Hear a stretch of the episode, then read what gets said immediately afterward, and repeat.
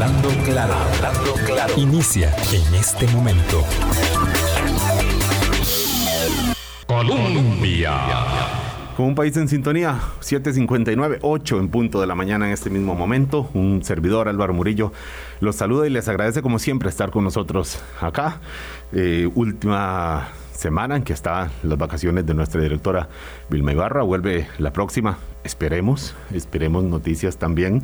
Esperemos que ustedes estén pasando una buena semana en este arranque de día lluvioso, por lo menos aquí en la, parte central del país, que sea productivo y que sea también eh, posible que se, que se informen eh, que de manera eh, suficiente, de manera justa, eh, ayer arrancó la campaña electoral en lo formal, la convocatoria del Tribunal Supremo de Elecciones, eh, ya finalmente, eh, por supuesto, con la mira puesta en los comicios del 6 de octubre, ese momento que quizás algún sector de la población no quería que llegara, llegará y está bien que llegue el inicio de la campaña con muchas circunstancias dignas de análisis, dignas de comentario, la cantidad de los partidos, el tipo de los partidos, el tipo de electorado, las inquietudes del electorado en este momento de cara a la campaña electoral. Y eh, para ello, por supuesto, tenemos la, ayuda valiosísima, la presencia aquí de nuestra invitada Ilka Treminio, doctora en sistemas políticos contemporáneos, directora de Flaxo eh, Costa Rica también, y, bueno, colaboradora quisiéramos que fuera habitual del programa, pero cuando se pueda. Hoy se puede. Bienvenida, Ilka. Muchísimas gracias, Álvaro, por la invitación. Gracias a Aaron Sequeira también que está con nosotros hoy, colega de cobertura política que nos eh, ha acompañado en estos días, eh, responsable en el periódico La Nación de la cobertura parlamentaria y por tanto viendo también ahí cómo se refleja los movimientos electorales que que bueno, no comenzaron ayer con la convocatoria, llevamos ya un buen tiempo con estas dinámicas, pero ahora sí, en lo formal, así es que también los buenos días para usted, Aarón. Buenos días Álvaro, buenos días Silka. Eh, un gusto estar aquí y bueno, es cierto, es cierto que, la campaña hace rato se viene reflejando en la Asamblea y ha tenido mucho impacto en el poco avance que, que tiene la, agenda, una de las agendas más importantes para el gobierno en este momento, que es la del Fondo Monetario Internacional. Son seis proyectos que, precisamente el, fondo está evaluando o terminó de evaluar ayer, eh, el avance de, esa agenda y del avance de esa agenda y, otras acciones dependerá que el fondo le siga eh, abriendo el tubo del financiamiento al, al, gobierno que ya aprobó la asamblea pero no ha aprobado la, la contraparte de proyectos y de reformas para contener el gasto, aumentar los ingresos y, y bueno, ahora habrá que ver qué dice el fondo.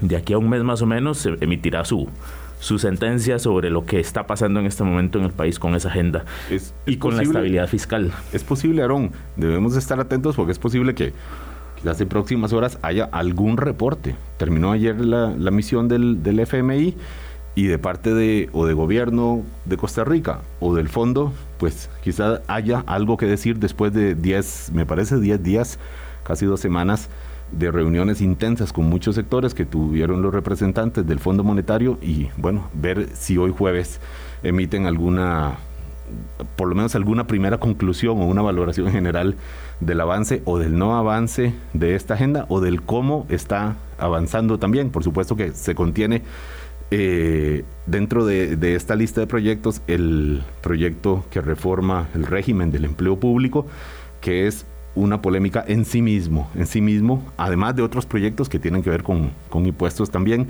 y otros temas que también están planteados.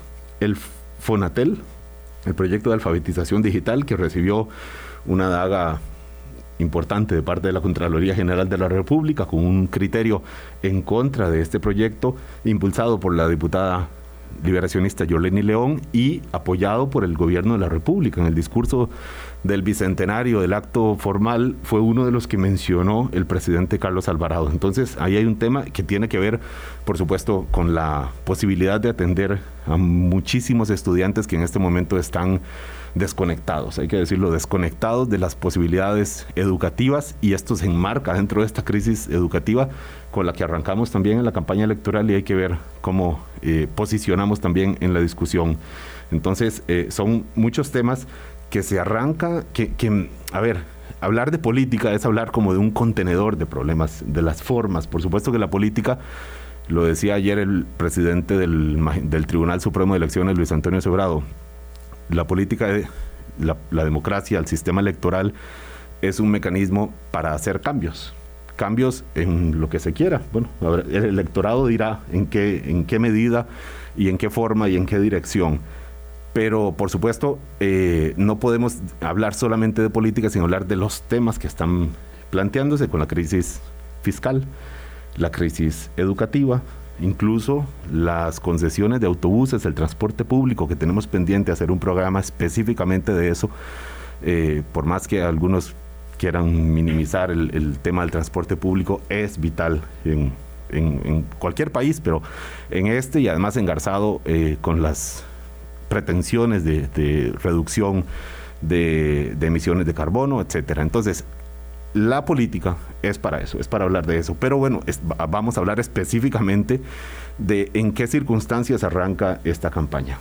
Ilka, si usted eh, habla ahora mismo con una colega suya, con un colega de los estudios eh, que fuera del país, de personas que no estén muy al tanto y le preguntan, bueno, Ilka, ¿qué, ¿cómo está arrancando la campaña? ¿Cuál sería el, cuadro inicial que usted le plantearía eh, con base en, las, en lo que hemos pues ya conocido y también con el llamado que hace ayer el presidente del Tribunal Supremo de Elecciones al, al convocar a los comicios del 6 de febrero?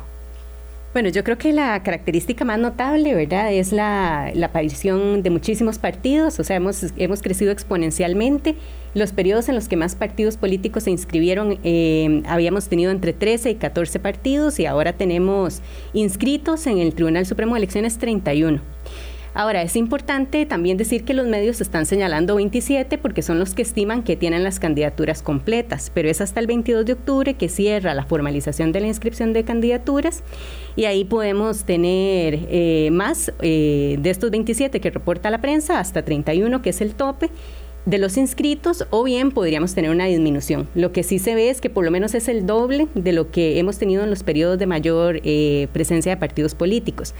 ¿Qué puede afectar eh, el que se reduzca esta cantidad? Bueno, eh, el que no se cumpla, digamos, con algunos criterios de la normativa, omisiones, eh, desacuerdos y por lo tanto que esas inscripciones no se lleven a cabo. Otra característica importante es que, claro, al, multiplicar el número de partidos, lo que nos indica la teoría en la ciencia política es que se genera mayor presencia de partidos en, en los extremos ideológicos. En este caso particular, vamos a tener una mayor concentración, o de hecho una concentración en el extremo de la derecha. Eh, no en el centro derecha, sino en el extremo de la derecha, y esto por lo tanto em, está muy bien reseñado en el discurso que dice el magistrado Luis Antonio Sobrado ayer, en el sentido de hacer un llamado a las distintas instancias que se involucran directamente en las elecciones a mantener el respeto a la institucionalidad porque precisamente uno de los temas que más golpean los partidos extremistas tiene que ver con eh, el propio sistema electoral o el juez electoral, eh, tiene que ver con los derechos humanos, ¿verdad? Eh, y tiene que ver con las instituciones políticas. no es un llamado de manual este que hace el, el, presidente del Tribunal Supremo Electoral por respetar las reglas o respetar, al árbitro, que es la figura que usa él. No es, no es como de manual o, o cree que más bien está decididamente eh, escrito, porque leyó su discurso, escrito ahí para las circunstancias de este proceso electoral? Bueno, es difícil expresar las razones que puede tener el máximo representante del tribunal, pero eh, yo lo leería en, ese sentido y además este, señalando que hay otra característica muy importante y es la presencia de 14 dobles candidaturas. Bueno, nuevamente vamos a esperar cuántas se formalizan de aquí al 22.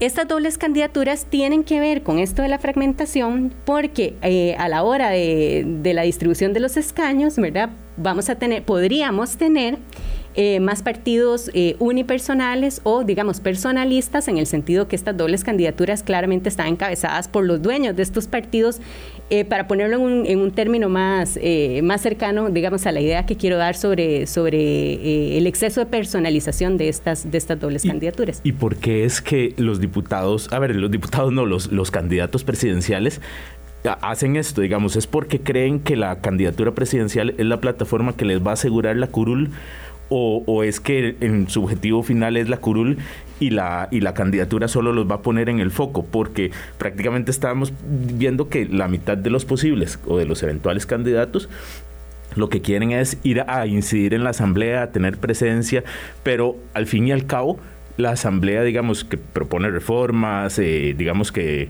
dibuja lo que quieren del Estado, pero al final no son los que ejecutan. Y, muchos de los discursos de esos políticos es, tenemos que hacer esto, tenemos que ejecutar esto, tenemos que hacer aquí, tenemos que hacer allá, y al final lo que quieren es, parece que ir a, a hacer discursos desde la asamblea y estar diciendo desde ahí, desde una posición mucho más cómoda que la silla presidencial, qué se debe y qué no se debe hacer en el Ejecutivo. Sí, bueno, yo creo que estar con dos periodistas me está, me está perjudicando, pero yo pondría lo que Aaron me está planteando en afirmativo y no en pregunta, ¿verdad? Porque creo que en lo que él está planteando está el argumento.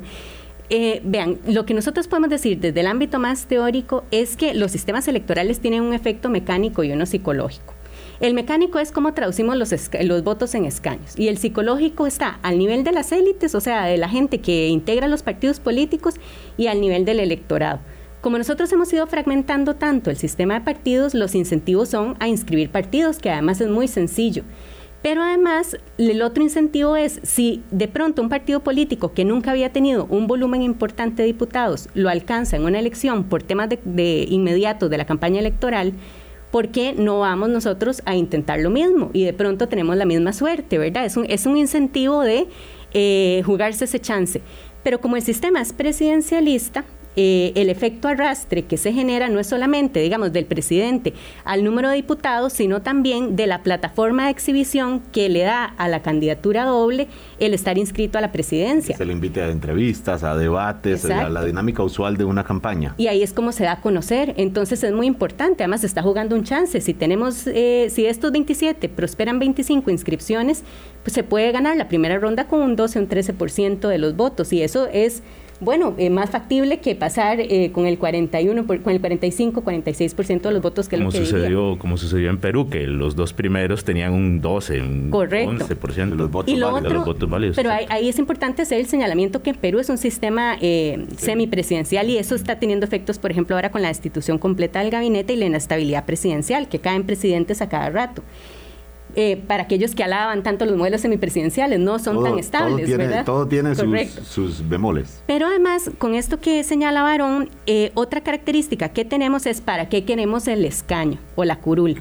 ¿La queremos para control político o para tener una agenda programática de proyectos de ley que yo pueda presentar y decirle que aquí están mis proyectos de ley? Y mis proyectos de ley no son perseguir a todas las instituciones, a todos los políticos y difamar y agarrar el micrófono en la Asamblea Legislativa y estar permanentemente pidiendo cuentas, ¿verdad? Sino estos son mis proyectos con los que yo dibujo eh, la expectativa de Estado que, que, queremos en el corto y el mediano plazo. No, lo que tenemos es en el fondo una serie de candidaturas a las diputaciones que tienen puesto el enfoque en el llamado control político, ¿verdad? Entonces, eso es... O en una agenda sectorial también, eh, Ilka. Dice, bueno, más allá de lo que pase con el gobierno en el cuatrienio, si se aprueba el ajuste con el fondo o no se aprueba, o el empleo público, o llámele el proyecto que quiera, pues yo voy aquí a representar una agenda de dos o tres proyectos muy importantes para un sector determinado. digo, no, no, no es no es descartable tampoco esa posibilidad. Pero es que yo diría que en el fondo es lo mismo, porque lo importante es eh, generar, digamos, un golpe a, sectores que se consideran del statu quo a partir del control político y la persecución, generando alianzas con otros, eh, con otros actores políticos que no necesariamente son diputaciones y que están detrás de las agendas legislativas que se impulsan. O sea, hoy sabemos que diputados y diputadas pueden no escribir sus proyectos de ley, se los pueden escribir los sectores eh, que están pagando por estas candidaturas eh, o que están pactando con estas candidaturas. están diciendo, nosotros les ponemos 200 mil votos, cosas, cosas como esta. Y, Ilga, me recuerda un programa que tuvimos hace como un mes con el ex magistrado y ex diputado Carlos Arguedas cuando decía que la política es en mucho que él mira el ejercicio de la simulación simulamos que estamos compitiendo por la candidatura presidencial cuando en realidad lo que quiero es ser eh, diputado, o incluso simulamos como partido que estamos compitiendo con el poder cuando de repente, y esto tampoco habría que descartarlo, díganme ustedes si estoy en lo correcto, cuando en realidad tal vez lo que pretendo es obtener un nicho y de repente incluso réditos económicos vía deuda política perdóneme que piense mal también, pero es que los antecedentes están a la mano, Ilka. Esa es una posibilidad también que digan, bueno, si no obtenemos la presidencia, por lo menos obtenemos un escaño. Y obviamente para obtener deuda política es necesario por lo menos obtener un escaño, pero ya, o sea, eso está también en los presupuestos desde la teoría de los procesos políticos.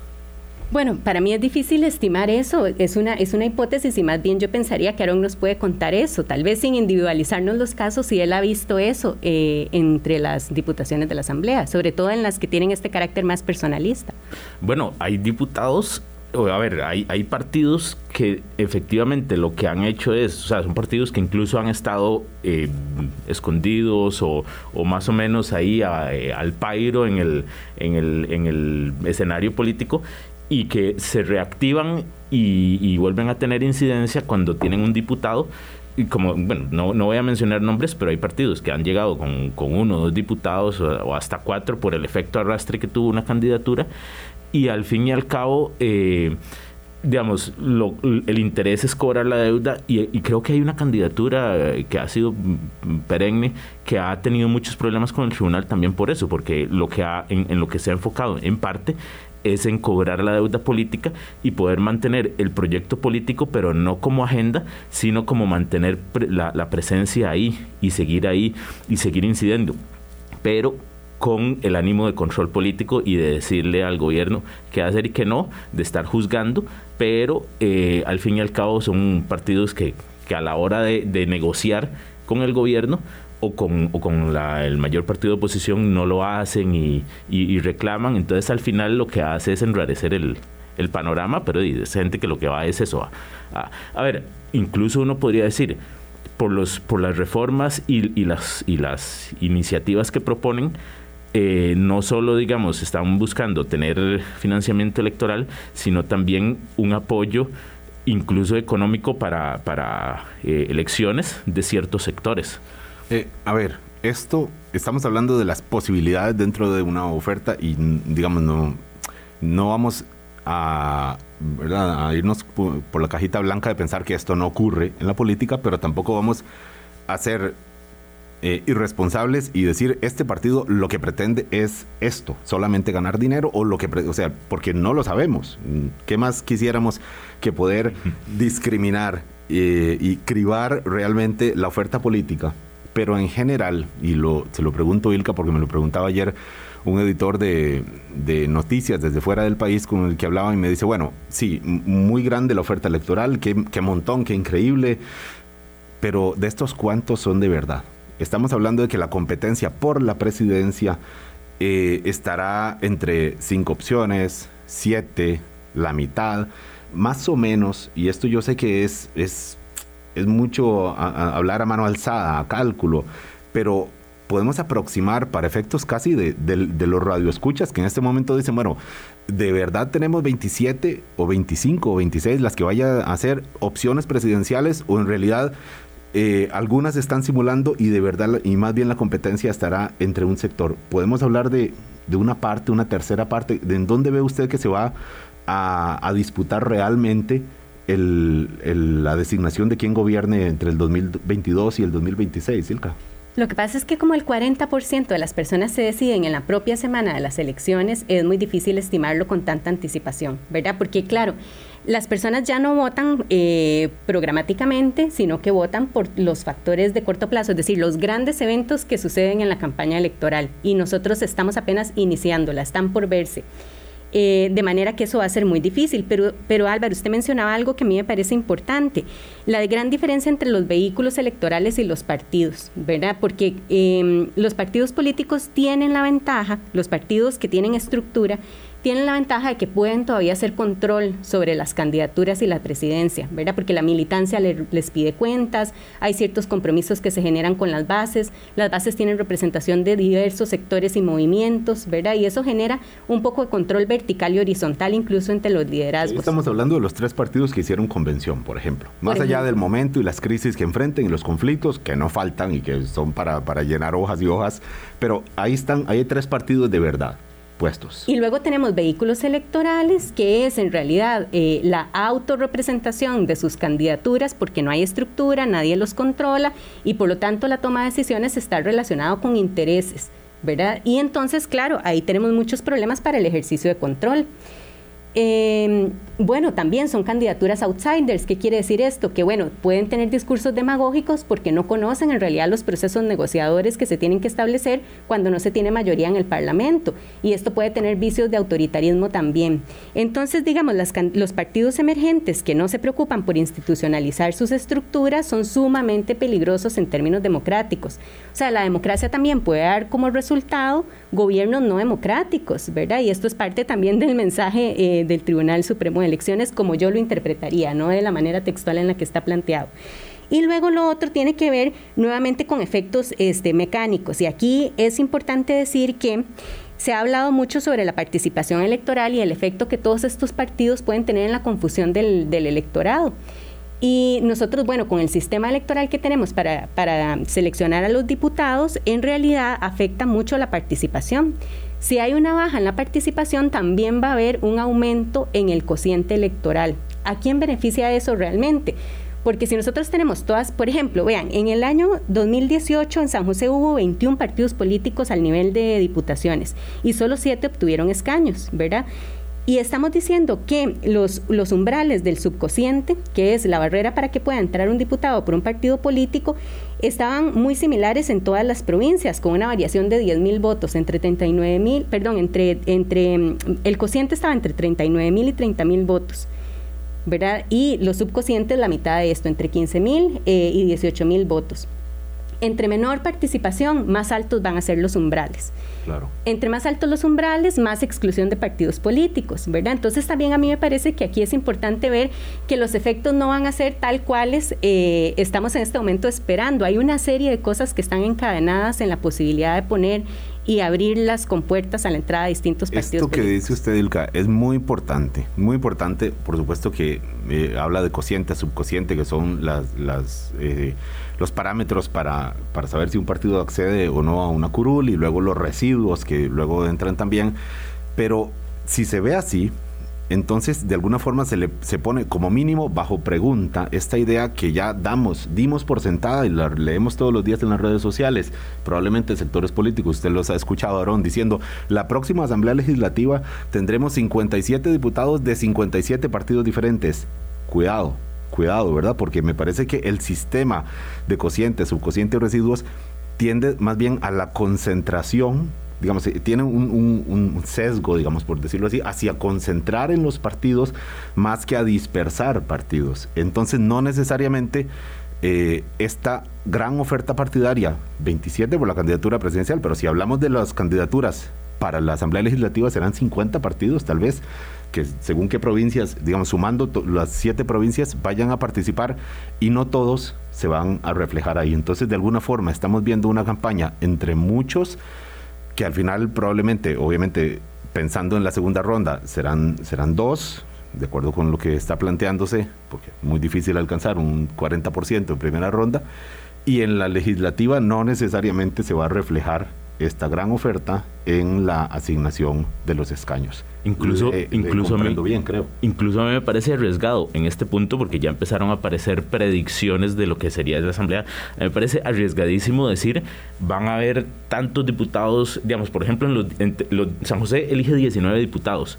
Entonces decir que se van a repartir tantos para tal partido, tantos para otro, me parece arriesgadísimo por, por eso que dice Ilka, y creo en, en varios círculos con otros colegas lo hemos hablado, que la, el, este sistema de cociente y subcociente es una barrera que no precisamente se va a reflejar, como decís vos Álvaro, en, en una dispersión de, de, que vamos a tener 15 fracciones legislativas.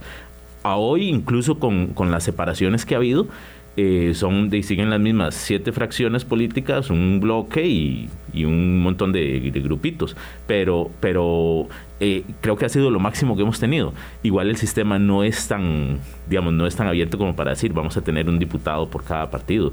y es arriesgado de decirlo como se ha dicho mucho en redes sociales. Lo que sí es cierto es que el hecho de que lo estemos comentando aquí con Ilka Treminio, doctor en sistemas políticos contemporáneos, con Aaron Sequeira cubriendo la Asamblea Legislativa día a día. muchas veces lo sentimos mucho por usted, Aarón, otras veces realmente admiramos que tenga la posibilidad de ver en primera línea el juego político tal cual, tal cual, hasta donde se pueda ver.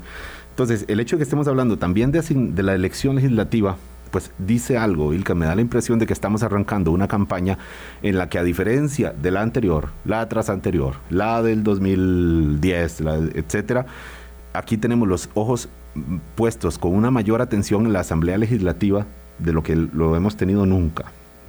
Pero no es de extrañar, y yo creo que también Aaron ya lo ha señalado antes, o sea, en realidad los, el gabinete presidencial, los puestos de designación presidencial son muy inestables. Y además, esa inestabilidad, es decir, la posibilidad de rotación, de que a usted lo despidan por un escándalo político, no solamente em, implica que usted se queda en una situación de desempleo, ¿verdad?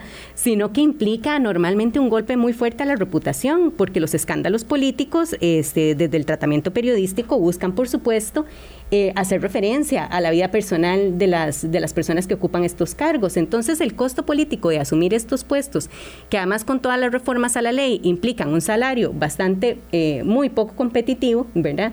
Eh, mientras que tienen un escenario en la Asamblea Legislativa en el que tenemos una distribución más democrática, es decir, no necesitan ningún tipo de credenciales profesionales y de experiencia para llegar a eso, eso es democracia, ¿no?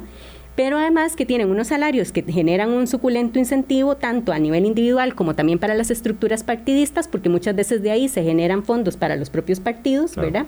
Y luego ya hemos visto todo tipo de juegos que tienen que ver incluso con la captura de los recursos que se les pagan a los asesores, etcétera, etcétera, etcétera y que además eh, son difíciles de, destituir porque, porque es un cargo fijo, entonces van a permanecer en su curul independientemente de lo que hagan, a menos que incurran en delitos eh, de los que no puedan, digamos, eh, suspender la posibilidad de un, de un, juicio porque, porque la situación es altamente escandalosa, pero exacto. Entonces, si este no fuera el caso, es un, es un cargo más estable, mejor remunerado em, y que por supuesto les pone un foco eh, en la escena pública y esto eh, se convierte también una, en un elemento central. Y, en donde cuando hay que repartir medallas, eh, pues todos los diputados se la ponen, pero cuando hay que repartir culpas, las culpas se diluyen, ¿verdad? Entonces, somos 57 diputados, yo fui parte, firmé pero no sabía, firmé pero no leí, voté pero no quería, yo quería estar pero no pude hacer quórum ese día.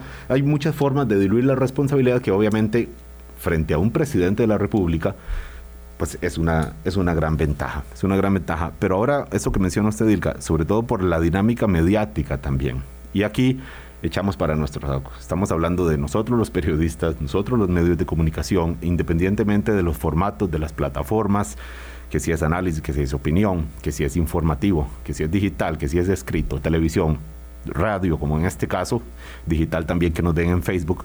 Eh, hay un llamado directo, yo sí lo sentí, recogí el guante, tengo que decir, del presidente del Tribunal Supremo Electoral cuando le, nos dice básicamente a los periodistas, sean profesionales, hagan periodismo de calidad. Obviamente los parámetros, qué es periodismo de calidad, ya ahí da para discusión grande, pero hay una importancia puesta en cómo vamos a cubrir este proceso electoral que ciertamente es muy difícil, va a ser muy difícil, Aarón, porque la dinámica, o sea, cubrir 27 partidos realmente es difícil y cómo, cómo se gestan, lo que ocurre ahí, cómo se negocia las candidaturas legislativas fuera del Valle Central, en este país en donde la dinámica, la cobertura tiende a ser centralista también. Es difícil, pero sí siento un, llamado eh, de, que nos están viendo y ojalá que las audiencias también. Y ahora, eh, después de este corte, que son las 8.28 de la mañana, ahondamos un poquito más de eso. ¿Qué papel realmente vamos a tener los medios claro, porque las redes sociales, según quién son medios de comunicación, según quién no, ahí lo, vamos a, ver, pero en, lo que, en el transcurso, en el cauce que vaya a tomar esta campaña electoral. Ilka Treminio, doctora en sistemas políticos contemporáneos, Arun Sequeira, periodista de cobertura parlamentaria, hoy con nosotros, con nosotros, 8.29 de la mañana. Hablando claro. Colombia. Un país en sintonía, 8.33 de la mañana. Ilka Treminio, politóloga, eh, analizando las circunstancias del inicio de la campaña electoral y el mensaje también que da el presidente, eh, magistrado presidente del Tribunal Supremo de Elecciones, Luis Antonio Sobrado. Él le dice a los partidos, primero, compórtense con ética, no ataquen las reglas, no ataquen al árbitro, no ataquen al sistema electoral, porque de alguna forma eso es atacar a la institucionalidad que supuestamente ustedes están eh, quieren defender luego ya desde el, ejercicio de los cargos públicos por los que están concursando. Eso le dice. Y nada de pactos éticos, ¿no? Porque la participación en democracia per se lleva el componente ético y una firma además, bueno, todos sabemos que no garantiza nada. el segundo mensaje va contra, no contra, bueno, según cómo se tome puede que sí, va hacia los medios de comunicación. Ilka, ¿por qué siente usted este mensaje en el discurso de Luis Antonio Sobrado en relación con los medios de comunicación? Bueno, nuevamente, yo eh, considero, ¿verdad? No está en el discurso. Está la lectura suya sobre el texto de Sobrado. ¿Qué me evoca a mí? Cuando yo escucho ese discurso, a mí lo que me evoca es que eh, cuando tenemos partidos tan radicales, ¿verdad? Tan extremistas, eh, los mensajes también tienen este componente muy extremo. Y esos mensajes calan mucho, porque al ser tan agresivos, tan violentos, tan desestructuradores, genera un ánimo de mucha rebeldía en la población. Y por lo tanto, los medios de comunicación les encanta porque eso les genera mucha audiencia, ¿verdad? Eh, ver escándalos, agresiones, eh, personas que quieren eh, acabarlo todo, reinventarlo todo, conflicto. Es un elemento periodístico natural. Exactamente. Entonces, claro, los medios de comunicación caen presa de estos eventos, pero eso tiene un costo enorme en el sistema político y sobre todo en el sistema democrático. Lo hemos visto en países occidentales, países de, de la democracia occidental, perdón, en Europa, donde el deterioro de la democracia es endógeno, es decir, se produce desde los propios actores políticos porque rompen el acuerdo de eh, una ética democrática compartida, ¿verdad? O sea, hay algunos actores oportunistas que deciden jugar fuera de ese esquema y por lo tanto amenazar la institucionalidad. Y los, y los medios de comunicación han sido testigo de eso. Y aquí que tengo a dos muy connotados periodistas a los que además yo suelo seguir y, y con quienes suelo informarme, me gustaría recordarles a Otilio Ulate en 1948, ¿verdad? Porque don Otilio era un periodista eh, que dirigió prensa, pero que además los mensajes durante un periodo tan crispado fueron sumamente violentos, ¿verdad? Recuerdan ustedes el, si es un caldero comunista, no le venda, no le compre, no le hable. Claro. Eh, entonces, es muy importante aquí señalar el compromiso que tienen que tener con los medios, los medios con eh, un discurso que prevenga las agresiones, la violencia, la desinstitucionalización y la estabilidad política. ¿Qué pasa cuando se desestabiliza políticamente un país? Bueno, no es que solamente el presidente que nos gusta se va para la casa, es que se abren periodos donde se levanta la normativa, ¿verdad? Donde se coartan las libertades, donde hay periodos de emergencia o excepción. Entonces usted gobierna fuera de la constitución política, toques de queda, persecuciones, censuras. Entonces es muy importante prevenir este tipo de eventos en situaciones de tanta crispación. Pero bueno, yo creo que además de la, de la responsabilidad que señala Ilka y que la debe tener todo periodista y medio serio, hay otro problema que no solo hay partidos vehículo o partidos taxi, como se llama popularmente, también hay medios. No, es que no son medios taxi, pero son medios eh, en cierta... A, la carta. Sí, a la carta. Mercenarios es, es muy duro, pero, pero es así. Y además... Que nacen desde sectores. Sí, y con, y con intereses específicos, pero además es que es muy fácil hacer un medio eh, .com y digamos ya no es ya, ya no estamos en la era de que vamos a hacer un periódico vamos a comprar una rotativa vamos a imprimir no ahora es comprar un dominio o, o hacer una página en Facebook eh, eh, o en cualquier red social y ya tenés un, un, ya tenés una plataforma a la que llamas medio llamas periódico y además desde ahí querés incidir y muchas veces eh, sectores políticos o sectores sociales crean sus propios medios. Es cierto, digamos, eh, muchas veces están alejados de, medios tradicionales o, sienten que los medios tradicionales no, no son tan abiertos para todos los sectores o, están peleados básicamente. Entonces tratan de incidir desde su propio medio y, esto pasa también en, asuntos políticos y hay de, hay venta de espacios, hay venta de, de, sondeos, de trackings. Eso, eso, también incide mucho en lo que, en lo que puede hacer esta campaña. Claro que, eh, Ilka, que son, hay, hay, entiende uno que un sector de la población nos ve a los medios de comunicación, los periodistas, como parte de la clase política, como, como cómplices del, del juego político con el que están eh, molestos. Pero finalmente digamos, es muy difícil en una democracia que no exista, digamos, un medio, o sea, que, que no se, se sostenga de, del sistema de medios de comunicación también, insisto, no solo, no decía no los que tienen que ir a comprar una rotativa e imprimir un papel y la tinta, sino medios de comunicación que los hay, regionales, algunos buenos, incluso algunos que son un perfil de Facebook, pero uno dice, bueno, me sentí informado y son hiperlocales y importan también. ¿Cuánto poder tiene todavía los medios de comunicación sobre la incidencia, eh, sobre los resultados de una campaña electoral? Bueno, es difícil de estimar. Algunas personas han empezado a, trabajar sobre eso, sobre todo en el Centro de Investigaciones de Comunicación en la UCR. Em, y tienen hallazgos interesantes, pero es difícil de estimar el impacto de los medios en la votación y también en el estado de ánimo durante la campaña, pero lo hay, hay una influencia. Lo que sucede es que los medios de comunicación tienen que tener límites. Eh, ¿A dónde están los límites de lo que es... Eh, em, eh, por lo que se puede luchar, ¿verdad? Lo que se debe reconstruir y de qué manera. Por ejemplo, en Alemania un, un, compromiso que ha sido fundamental ha sido el cordón sanitario a los partidos neofascistas o a los mensajes neofascistas. ¿Qué es esto? Bueno, lo del cordón sanitario es básicamente no generar alianzas, ¿verdad? Políticas con partidos políticos que impulsan programas y discursos eh, eh, neonazis, ¿verdad? Y los medios de comunicación que, que, son mainstream están, digamos, de acuerdo en cierta medida con eh, poner ciertos límites a los mensajes que ahí se, que ahí se reproducen. No entrevistarlos, no darle voz, un, bloqueo, digamos, a estos, a estos sectores. O por lo menos a ciertos, a ciertos temas que se tocan en el discurso, como por ejemplo, digamos, eh, si usted ve un inmigrante cruzar la valla, por favor golpéelo, asesínelo. Es que prefiero ponerlo en estos términos para que no se preste a que, a que estoy hablando de censura, no estoy hablando de cuáles son los límites de permitidos de qué es lo que se debe comunicar. Porque cuando no se asume responsabilidad sobre la gravedad de lo que se está publicando, entonces nosotros podemos alentar a la sociedad a normalizar prácticas sumamente violentas en medio de escenarios políticos. Y lo que no queremos es tener una campaña donde la gente se atropelle, se golpee, vuelvan a sacar las armas, ¿verdad? Estén dispuestas a golpear diputados, presidentes y ministros para poder imponer voluntades eh, políticas. Sí, que porque supone uno que ideas extremas siempre hay en algún sector, en una población de 5 millones de personas, en un electorado de 3,5 millones, pues habrá quien tenga efectivamente ideas muy extremas, muy violentas contra la sociedad y el punto es si merece entonces ir a recoger esa opinión solamente por, por la estridencia que, que, causa. Y estamos entrando en una campaña de gente muy enojada, ¿verdad? Es que estamos en el escenario de que la gente está muy enojada.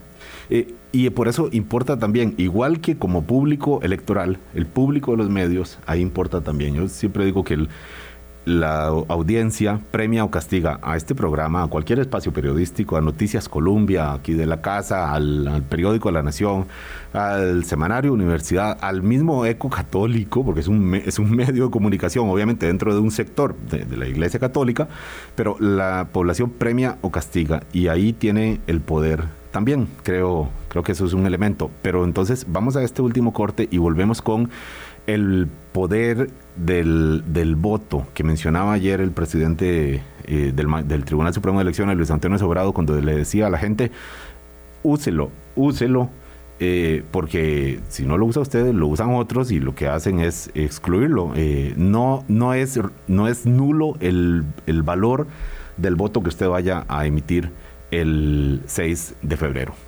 ¿Por qué hace este llamado? Pues, si no es de manual, también pedirle a la gente que salga a votar. Vamos a preguntarle ahora a El Catreminio al volver del corte comercial.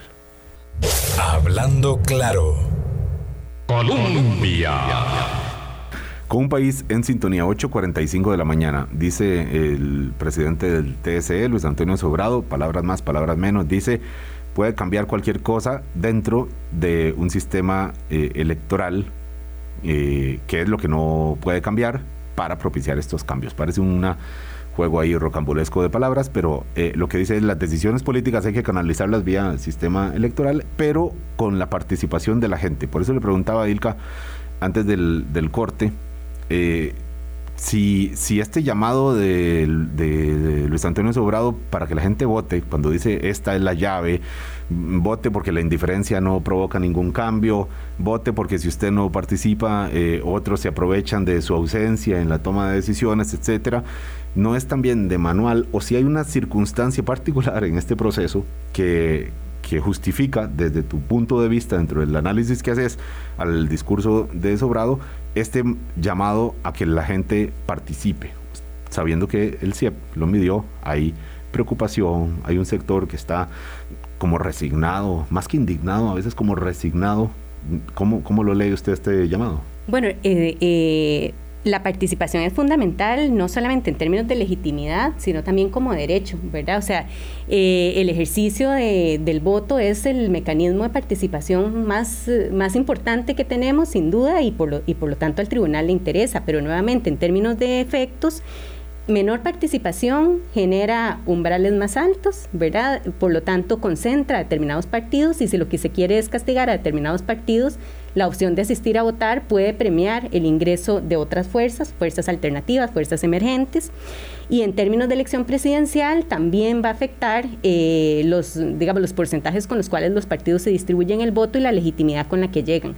Entonces, bueno, generar esas generar que sean otras personas las que deciden, no la mayoría de los ciudadanos, sino eh, por pactos entre las élites, eh, ¿verdad? O sea, realmente le, resta a la ciudadanía capacidad de elegir gobierno. Podemos entender, y no sé si Aaron coincide conmigo también, en que hay una decisión no deseada cuando decidimos no votar, porque digamos, yo suponiendo, no voto para la presidencia y suponiendo que una cuarta parte del país o quinta parte o, o un tercio del, del, país, como ya casi lo hemos visto, un tercio del país dice yo tampoco voy a votar, esto hará más fácil que se alcance el 40% de los votos válidos, ¿verdad? Eh, de, eh, por alguna opción que tal vez a nosotros nos resulte indeseable. O sea que hay, sí hay un efecto en mi decisión de no participar. Pero además, digamos, mucho del efecto es, estoy, estoy tan enojado que no voy a votar.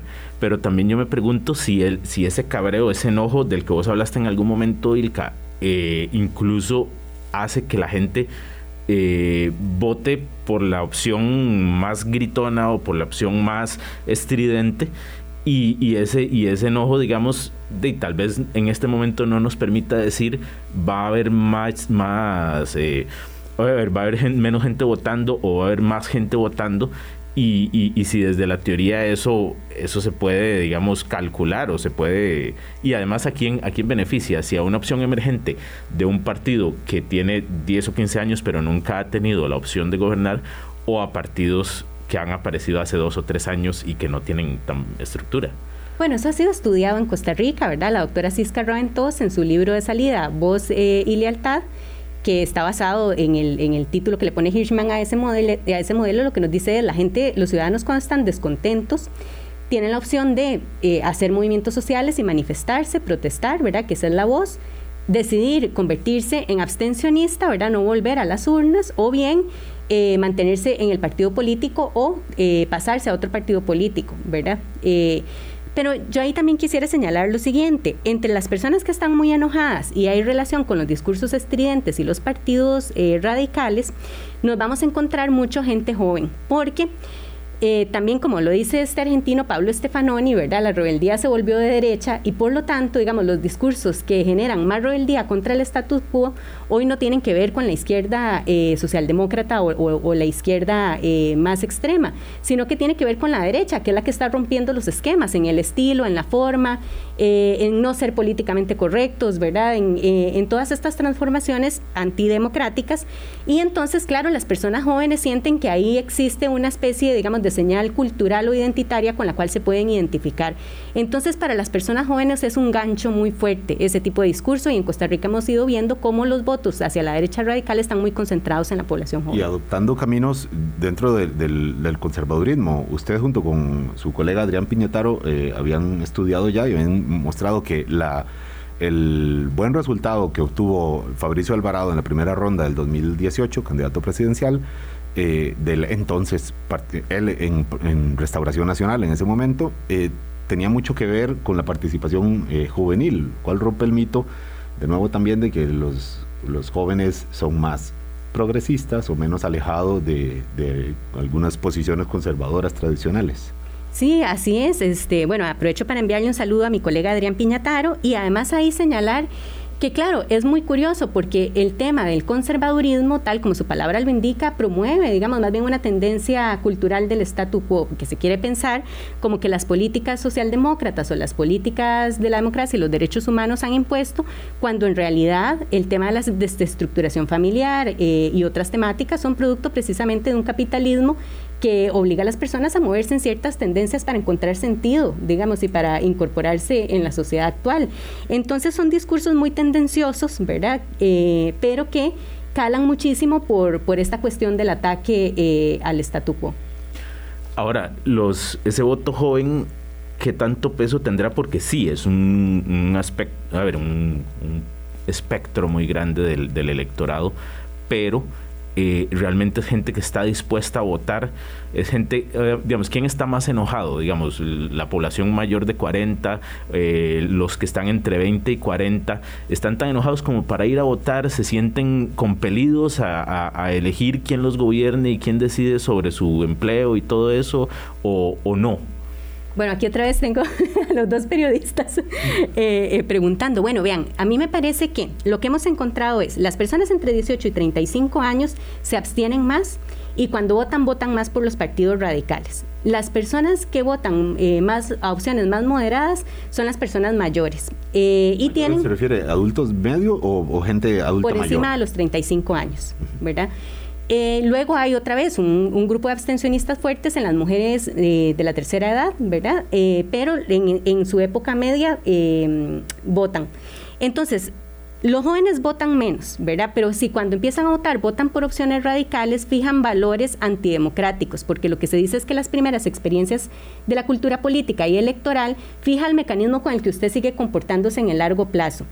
En las elecciones pasadas estábamos hablando de por encima del 40% del padrón electoral de las personas entre los 18 y los 35 años. Se va a reducir un poquito ahora porque hemos ya llegado al tope del bono demográfico, ¿verdad? Pero anda por ahí. Ahora, si los partidos políticos lo que requieren para pasar a la segunda ronda electoral va a ser, no lo podemos saber ahora, pero estimemos, no sé, un 16, un 17%, la vez pasada fue un 21, 21 punto algo, este, bueno, el electorado joven es un importante caudal de votos para que los partidos pasen a la primera ronda. No es homogéneo, como muy bien dice Aarón, pero nos encontramos una relación significativa con este tipo de, eh, conductas. Eh, Ilka, nos queda un minuto nada más de programa, un par de minutos, pero eh, si en este momento también un colega suyo le pregunta, bueno, alrededor de qué va a girar la campaña, puede uno pensar que va a marcarse por estas, digamos, circunstancias del electorado, generacional, estas tendencias o por temas más coyunturales como lo del Fondo Monetario, no sé, como ocurrió en la campaña del 2006 entre pro-TLC y anti-TLC? Eh, a mí me parece que va a haber un posicionamiento muy fuerte sobre temas económicos a partir del tema del desempleo, la crisis económica y... Em, eh, y el tema del, del, empleo público, este, pero que se va a hacer un tratamiento no programático y estructural, sino cortoplacista, ¿verdad? Eh, y lo siguiente es que se van a reducir los temas valóricos o, digamos, de, posiciones eh, socioculturales, porque muchos de esos ya han sido agotados en la agenda política, pero es muy posible que entre el tema de la migración precisamente porque nos estamos aproximando a la escena de las elecciones en Nicaragua y esto está generando eh, mucha migración y esto va a chocar totalmente con la campaña. Es en noviembre la elección en Nicaragua y estamos teniendo un flujo migratorio muy importante de personas exiliadas por la, por la persecución política. Esperamos la próxima semana poder tener a un nicaragüense de estas personas que se exilian acá en el programa, un nicaragüense notable. Todos lo vamos a conocer. Ojalá podamos eh, concretar esa entrevista, como la pudimos concretar con usted hoy, Ilka. Muchísimas gracias por estar con nosotros y esperamos contar en estos cuatro meses con los apuntes eh, suyos, con las observaciones, porque eh, en general hay confusión en el ambiente y bueno, está bueno hacer lecturas eh, como, esta y además también para poder aclarar un poco el mapa. Muchísimas gracias a ustedes, muy contenta de haber estado con Aarón, con Álvaro y sí, claro, nos seguiremos viendo y hablando en estos cuatro meses. Recluta, queda muchas gracias, Urca. Aarón, muchas gracias también. Un gusto haber estado aquí y, bueno, abierto a cualquier invitación. Muchas gracias. Aarón Sequeira, nos vamos, eh, entonces nos volvemos a saludar mañana 8 en punto de la mañana, ya para cerrar semana. Tengan muy buen día. Hasta luego.